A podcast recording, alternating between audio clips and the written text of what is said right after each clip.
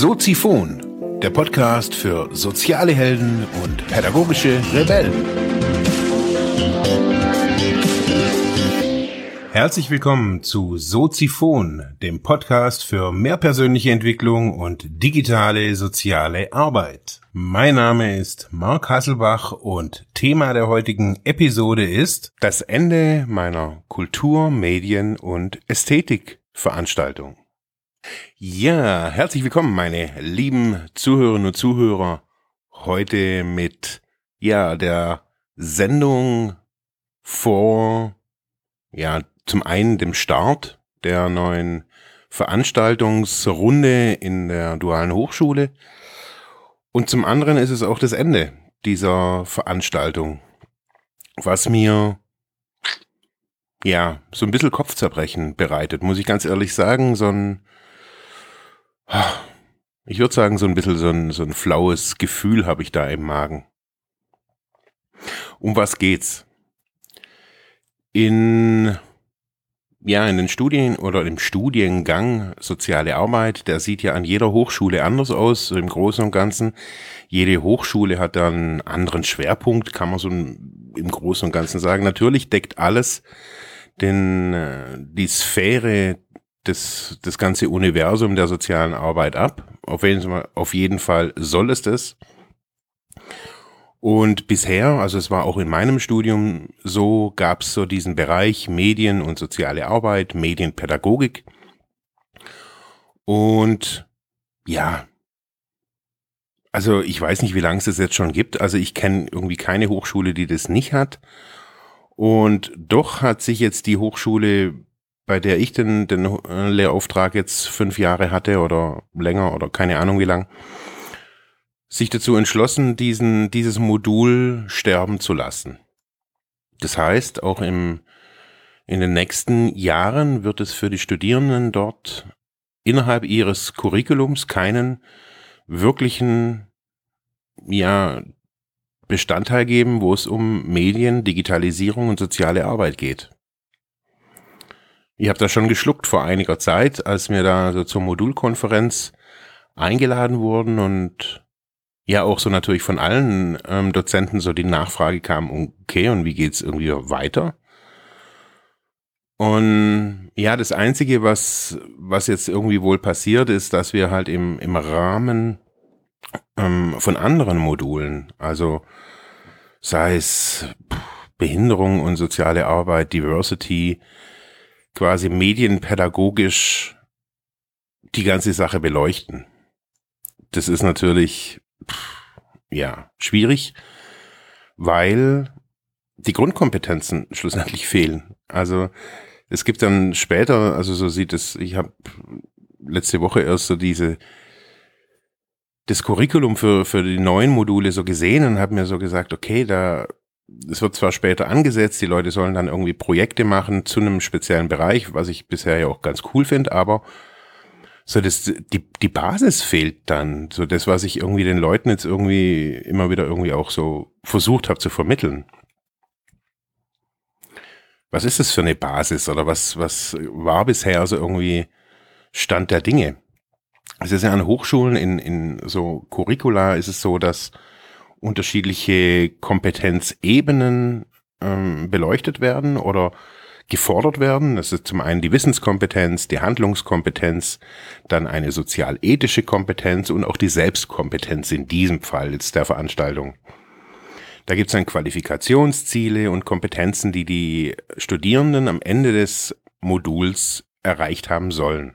Das ist immer sehr vage, ist auch in der Schule sehr vage also Bildungsplan ist ja auch nicht mehr, die müssen dann irgendwie von drei bis fünf rechnen oder so was, sondern das ist alles, es geht in Kompetenzen. Und hier steht zum Beispiel bei Wissenskompetenz, die Studierenden wissen um die Möglichkeiten medienpädagogischen Handelns und kennen grundlegende Techniken in der sozialen Arbeit.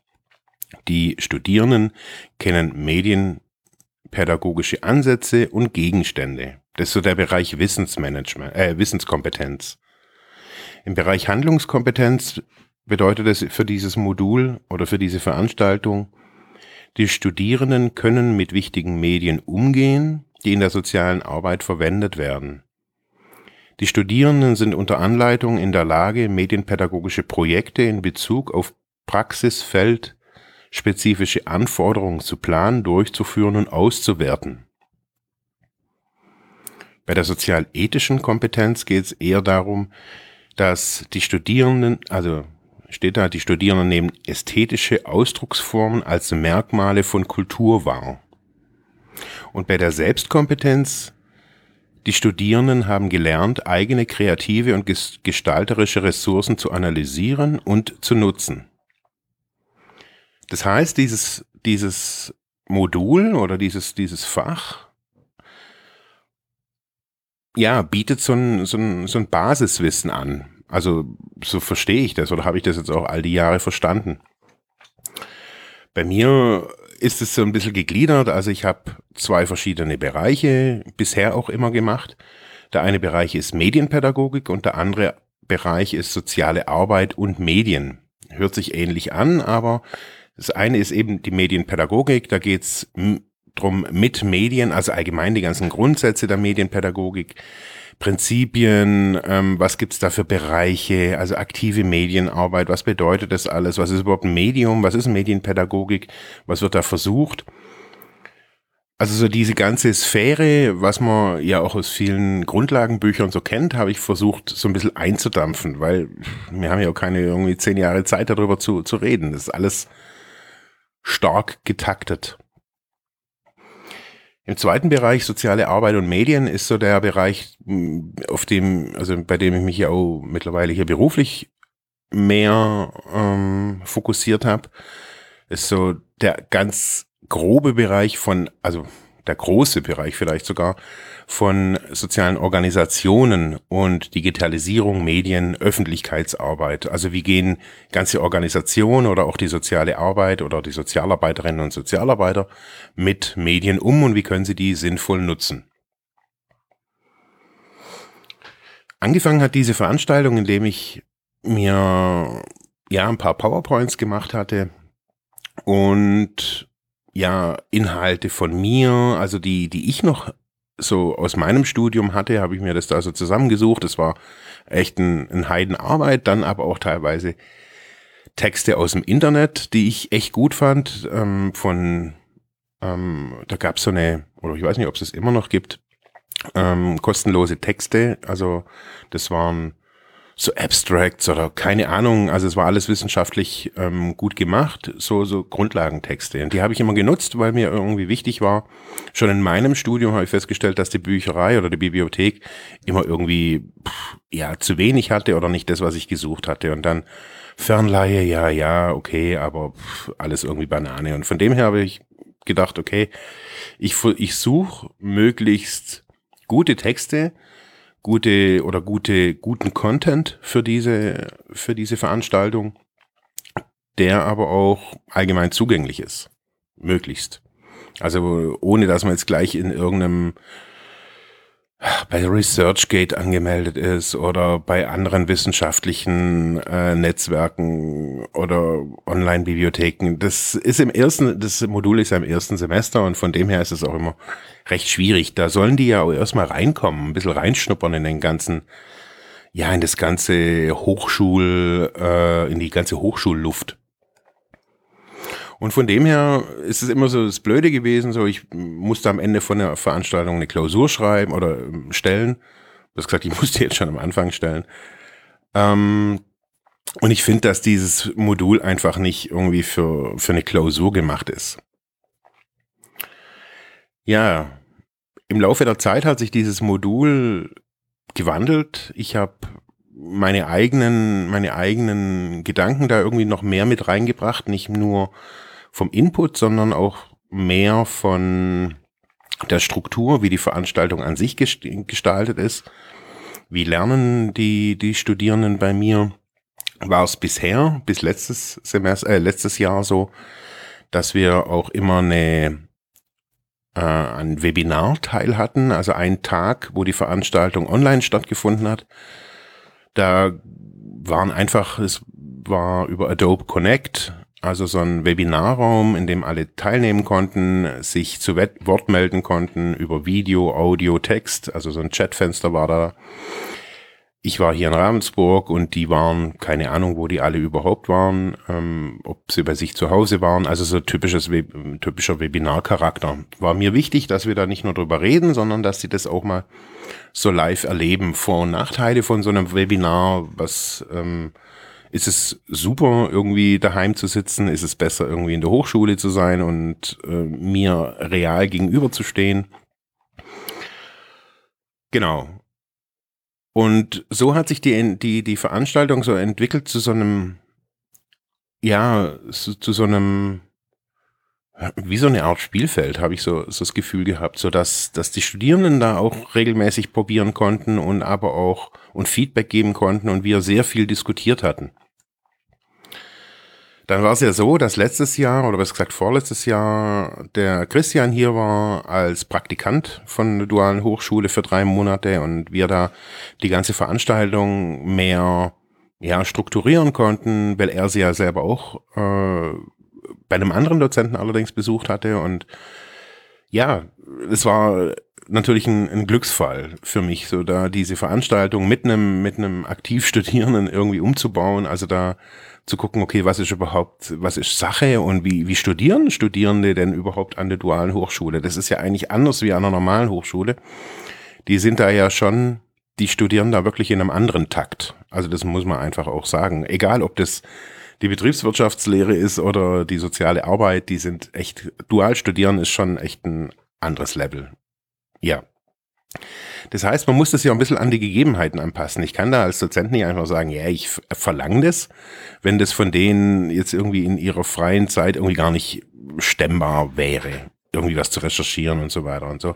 Kam ich dann drauf, okay, die ganze Geschichte als Inverted Classroom Modell zu, zu bauen und diese Inhalte jetzt so diese Inhalte über Medienpädagogik und soziale Arbeit und Medien zu ja, verfilmen, sage ich jetzt einfach mal. Das sind Screencasts, also auf Bildschirmaufnahmen von PowerPoints, die ich hier eingesprochen habe vor mehr eineinhalb Jahren. Ich habe die jetzt so ein bisschen optimiert nochmal, habe die nochmal gestraft. Also jetzt nicht verkürzt, sondern einfach ja, ein bisschen optimiert und den, den Ton äh, vor allen Dingen angepasst. Das war letztes, ja, die letzten Versionen waren da wirklich nicht so prickelnd, weil es da immer irgendwie ein bisschen gerauscht hat und meine Stimme nicht so klar war. Das heißt, jetzt dieses Jahr kriegen die Studierenden diesen Input über die Basics in verschiedenen Formen. Und zwar, wie letztes Jahr, kriegen sie natürlich eine PDF der PowerPoints Dazu kriegen sie äh, eine Audioversion, eine MP3 von beiden Bereichen, also einem Bereich Medienpädagogik und einem Bereich soziale Arbeit und Medien. Zu beiden Bereichen habe ich jeweils eben eine PDF, eine MP3 und drei verschiedene MP4s, Videos, Videodateien. Die sind optimiert für die Endgeräte weil ja das in der Vergangenheit immer so war, dass die, dass es nichts bringt, wenn ich die Screencasts in HD produziere, die Studenten, äh, die Studierenden, die aber nachher auf dem Smartphone oder auf dem Tablet angucken und dann irgendwie ständig Speicherprobleme haben, wenn das Ding halt irgendwie, keine Ahnung, ein paar Gigabyte hat. Und von dem her habe ich dieses Jahr, das war so ein Feedback von letztem Jahr, weil einige Studenten, total interessant, meine Vorlesungen, also diese Offline, also diese Online-Geschichten, immer im Auto sich angeguckt haben. Die haben sich ihr Handy halt irgendwie an die Scheibe geklebt und sind halt auf der, oftmals im Stau gestanden oder keine Ahnung. Auf jeden Fall haben die diese, diese Leerzeiten quasi genutzt, um zu lernen. Total geil. Ähm, also eigentlich so, wie ich es mir irgendwie gedacht habe, dass die woanders quasi den Input kriegen und wir dann in der Veranstaltung mehr darüber diskutieren können. Also so typisch Inverted Classroom. Letztes Jahr haben die dann auch so ein paar Arbeitsaufgäbchen gekriegt, so, so Transferaufgaben. Lest mal hier und schaut mal da. Recherchiert mal hier und ähm, ja, hört mal da rein.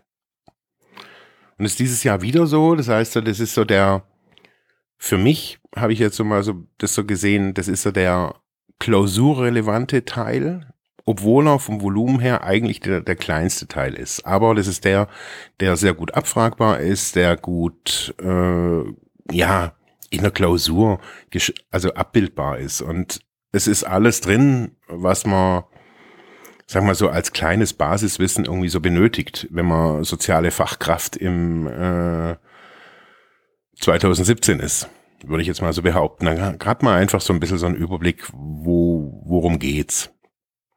Ja. Und dann gibt es so einen großen Bereich jetzt dieses Mal, oder was heißt einen großen Bereich? Er ist von der Zeit her ist ein großer Bereich, weil es einige Stunden sind, die wir dann real natürlich wir uns treffen.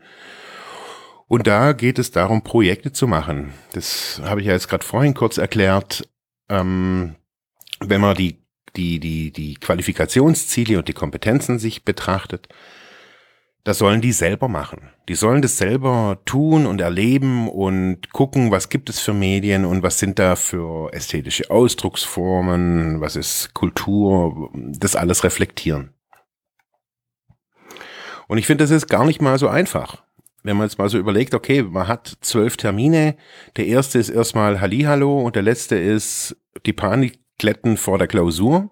Also das ist immer so und das war auch bei mir schon so, dass die letzten, die letzte Veranstaltung eigentlich immer irgendwie nochmal kurz die Panik hochfahren ist und einige sind dann schon abgegessen und immer das Gleiche. Das heißt, man hat real zehn Termine und in diesen Term zehn Terminen muss da natürlich auch was gehen. Ähm, also inputmäßig, dass die Leute natürlich auch was lernen. Und wie lernt man am besten? Indem man selber tut, indem man es selber nachher beibringt. Und dieses Jahr finde ich, ähm, sind gute Projekte dabei. Also es geht zum einen geht es um Diversity und Social Media, Behinderung und Social Media. Es geht dieses Jahr zum ersten Mal in so einem Projekt um Social Startups. Es geht um Blogs und Podcasts in der sozialen Arbeit. Es geht um digitale Spaltung und es geht als, ja, Bonusprojekt, sage ich jetzt mal, um das große Thema digitale soziale Arbeit. Ist ja gerade irgendwie so auch mein Steckenpferd und allgemein ist es ja gerade irgendwie nach der Veröffentlichung oder nach der Ankündigung der großen freien Träger der Wohlfahrtspflege, äh, dass ja Digitalisierung ein Thema ist in der sozialen Arbeit. Und ich denke, da können die Studierenden im ersten Semester, die sind da noch heiß und äh, Recherche, Recherche, äh, ja, haben Spaß an Recherchen und ähm, ja, das sind die Projekte und da sollen die jetzt nicht nur recherchieren, sondern es ist zum Beispiel ist ein Fachtag. Das ist an einem Tag, da habe ich auch Vorlesungen an der Hochschule. Es geht um, keine Ahnung, ich weiß es nicht mehr. Auf jeden Fall finde ich es total super, weil da auch spannende Leute kommen aus der Politik, aus der kommunalen Politik, aus der Landespolitik, ähm, aus der Wissenschaft. Also ist so ein super interessant gestalteter Tag. Und da habe ich jetzt mit, der, mit den veranstaltenden Professoren besprochen, da kann mein Kurs macht da die Mediendokumentation. Und der clevere Hörer von Soziphon erinnert sich, ah, das hat doch hier der Herr Hasselbach bei sich sel also selber gemacht im Studium.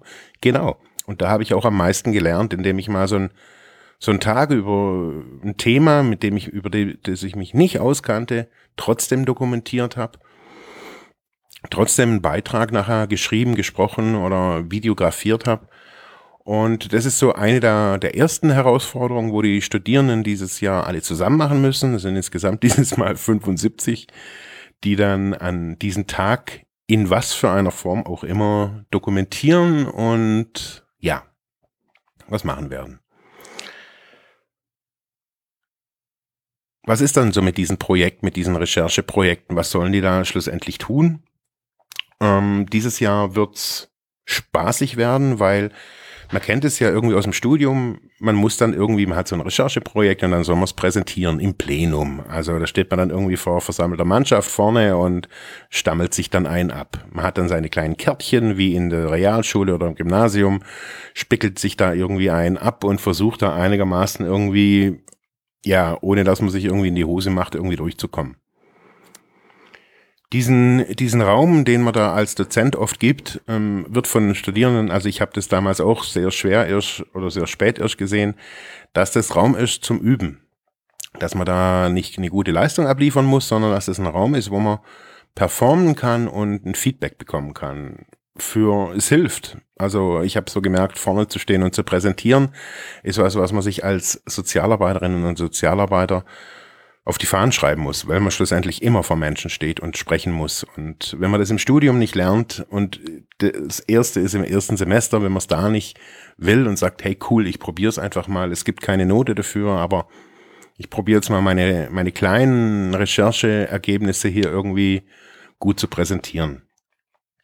Ja, dieses Mal wird es ein bisschen anders. Also wir haben keinen Präsentationstermin, wie es die letzten vier oder fünf Jahre war, sondern dieses Mal wird die ganze Geschichte online gemacht und der Weltöffentlichkeit präsentiert. Das heißt, die machen Video, Audio, Blog, ähm, das, was ich halt hier auch irgendwie die ganze Zeit mache, sollen die auch mal tun und als Präsentation, wenn sie das dann wollen, also viele wollen das ja, habe ich mir überlegt, okay, da können die so eine Art Making-of, wie sind die in diesem Ding zurechtgekommen, was haben die da gemacht die ganze Zeit, was haben sie für, für Projekte gehabt? Und können das dann in so einer kurzen Präsentation, wenn sie es dann wollen, aber nur wenn sie es selber wollen, präsentieren. Ansonsten sind und werden diese ganzen Informationen, die die Studierenden da machen, für euch, für uns alle im Internet dann Ende des Jahres im Dezember abbildbar präsentiert werden. Auf einer eigenen Internetseite, da habe ich jetzt, habe ich ja gestern schon gepostet, habe ich gestern schon die Domain registriert und wird, glaube ich, ganz spaßig. Wird, glaube ich, ganz, ja, auch gehaltvoll. Ich hoffe, dass da viel, viel dabei rüberkommt, weil, ja, ich habe es ja eingangs schon äh, erzählt, es ist die letzte Veranstaltung und keine Ahnung, so für mich, ich will jetzt da nicht irgendwie nochmal so einen fulminanten Abgang irgendwie machen, sondern keine Ahnung, für mich ist es jetzt dieses Jahr so, ich habe sehr viel auch durch diese Veranstaltung, durch die Inhalte und auch das, was ich hier im Realen mit Kunden und Klienten irgendwie immer wieder mal so anspreche, hat sich sehr vieles gewandelt. Auch die Gesellschaft, die Zeit, die Digitalisierung, auch alles wandelt sich und somit müssen sich auch die Inhalte wandeln. Und dieses Jahr wird, glaube ich, ziemlich freshy, würde ich es jetzt mal so nennen, weil ich glaube, da sind halt jetzt irgendwie Leute am Start, die da jetzt irgendwie studieren. Ja, ich glaube, die sind da eher firm mit diesen ganzen Gerätschaften und technischen Hürden, die ja eigentlich gar keine wirklichen technischen Hürden sind, oder mit Plattformen und Social Media. Ja, wie es noch im, im Vergleich zu fünf, vor fünf Jahren die Studenten oder auch ich. Und ich glaube, dass dieses Jahr was Cooles rauskommen kann. Ich habe mir da ein gutes Skript, glaube ich, zusammengebastelt.